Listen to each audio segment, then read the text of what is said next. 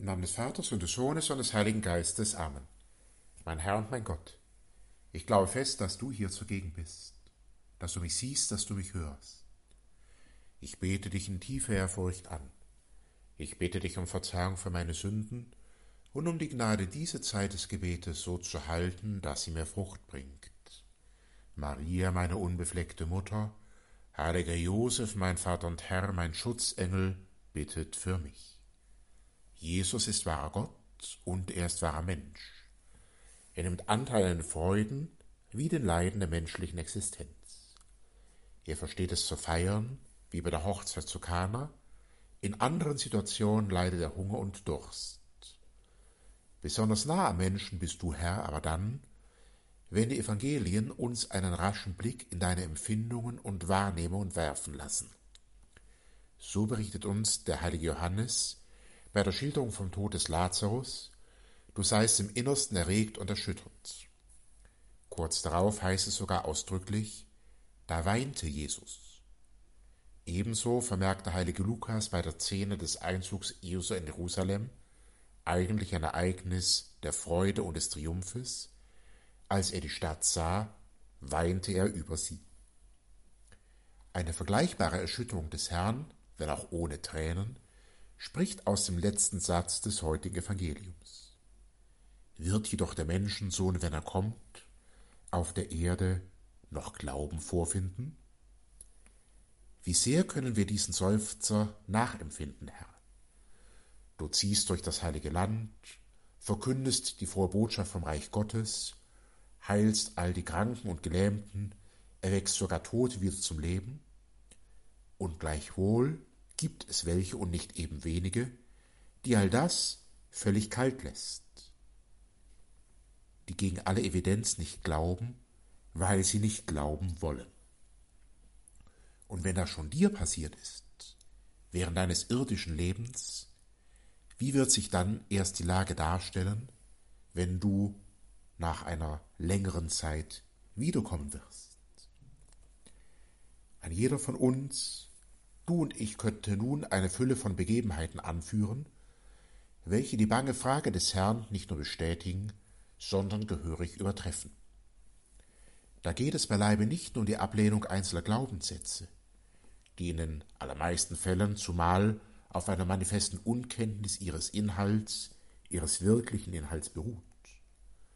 Inzwischen geht das um das ganz Grundsätzliche.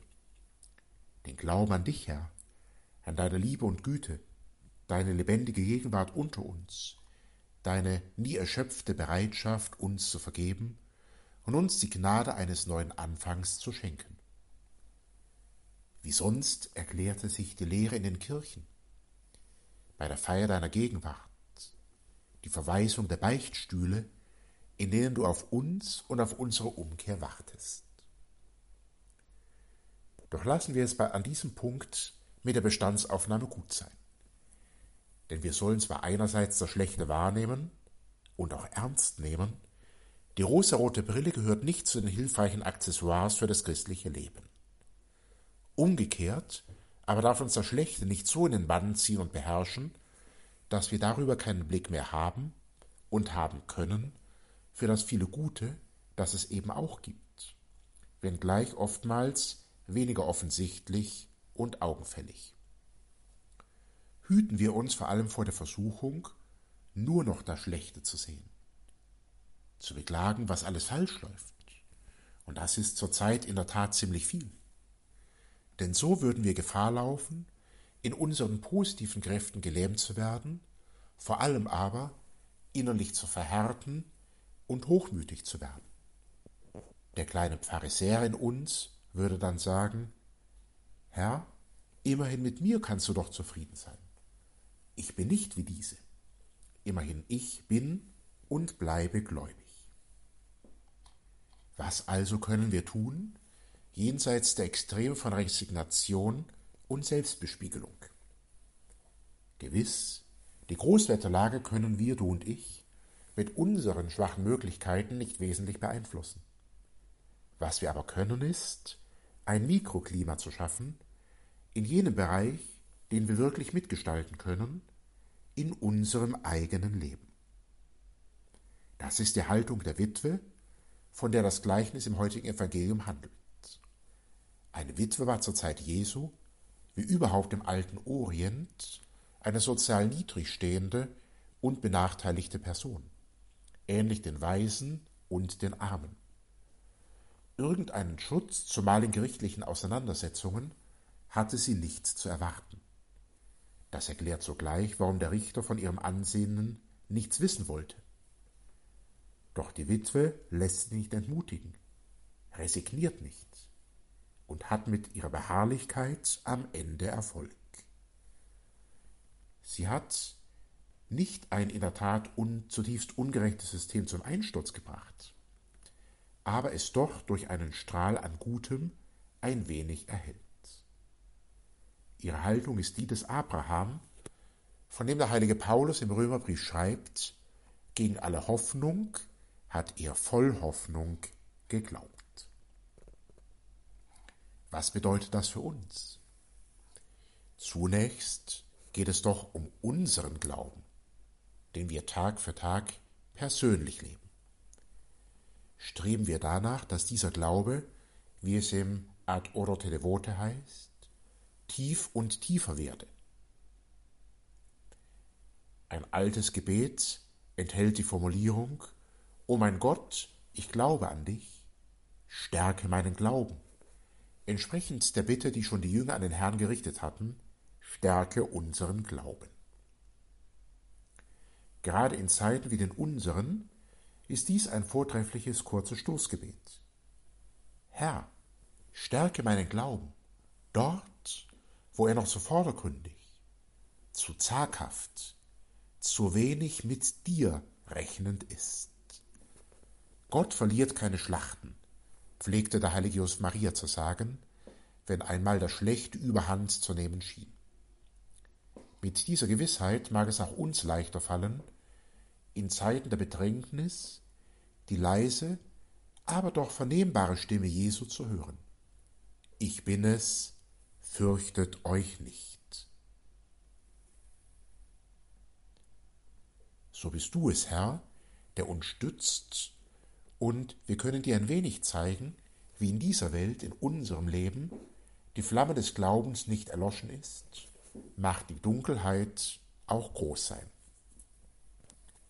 Eben jene Frage aus dem heutigen Evangelium hatte, in den letzten Lebenstagen des heiligen Papstes Johannes Paul II und kurz vor seiner eigenen Wahl zum Papst Kardinal Josef Ratzinger am Karfreitag 2005 beim Kreuzweg am Kolosseum zitiert. Und zwar bei der vierten Station. Jesus begegnet seiner betrübten Mutter. Wird der Menschensohn, wenn er, kau, wenn er kommt, auf der Erde Glauben vorfinden? Ja, in diesem Augenblick weiß er es. Er findet Glauben. Das ist in dieser Stunde sein großer Trost. Das führt uns noch zu einem weiteren Gedanken. Unser Glaube ist nicht allein für uns von Belang. Keiner von uns lebt sich selber und keiner stirbt sich selber, schreibt der heilige Paulus im Römerbrief. Genauso wenig glaubt jemand für sich allein. Immer sind wir eingebunden in die große Gemeinschaft der Gläubigen. Mein Glaube, so sehr er auch der Stärkung bedarf, kann anderen helfen, sie aufrichten. Umgekehrt kann meine Resignation andere schwächen und entmutigen. Wenn wir alle, die wir heute diese Worte des Herrn im Evangelium bedenken, und sei es an unterschiedlichen Orten und zu unterschiedlichen Augenblicken des Tages, wenn wir alle uns vornehmen, in unserem persönlichen Leben treu den Glauben zu leben und die anderen, mit denen wir tagtäglich zu tun haben, daran teilhaben zu lassen, dann können auch wir Großes bewirken. Dann schafft ein jeder von uns in seinem Bereich ein geistliches Mikroklima des Glaubens. Und daraus kann, mit deiner Hilfe, Herr, eine neue Großwetterlage entstehen. Bitten wir in diesem Anliegen, vor allen Dingen in der heiligen Messe. Wenn die Liturgie der Kirche uns vor dem Empfang der heiligen Kommunion die Worte sprechen lässt, Herr, schau nicht auf unsere, auf meine Sünden. Schau auf den Glauben deiner Kirche. Ich danke dir, mein Gott, für die guten Vorsätze, Ringe und Eingebungen, die du mir in dieser Betrachtung geschenkt hast. Ich bitte dich um deine Hilfe, sie zu verwirklichen. Maria, meine unbefleckte Mutter, heiliger Josef, mein Vater und Herr, mein Schutzengel, bittet für mich.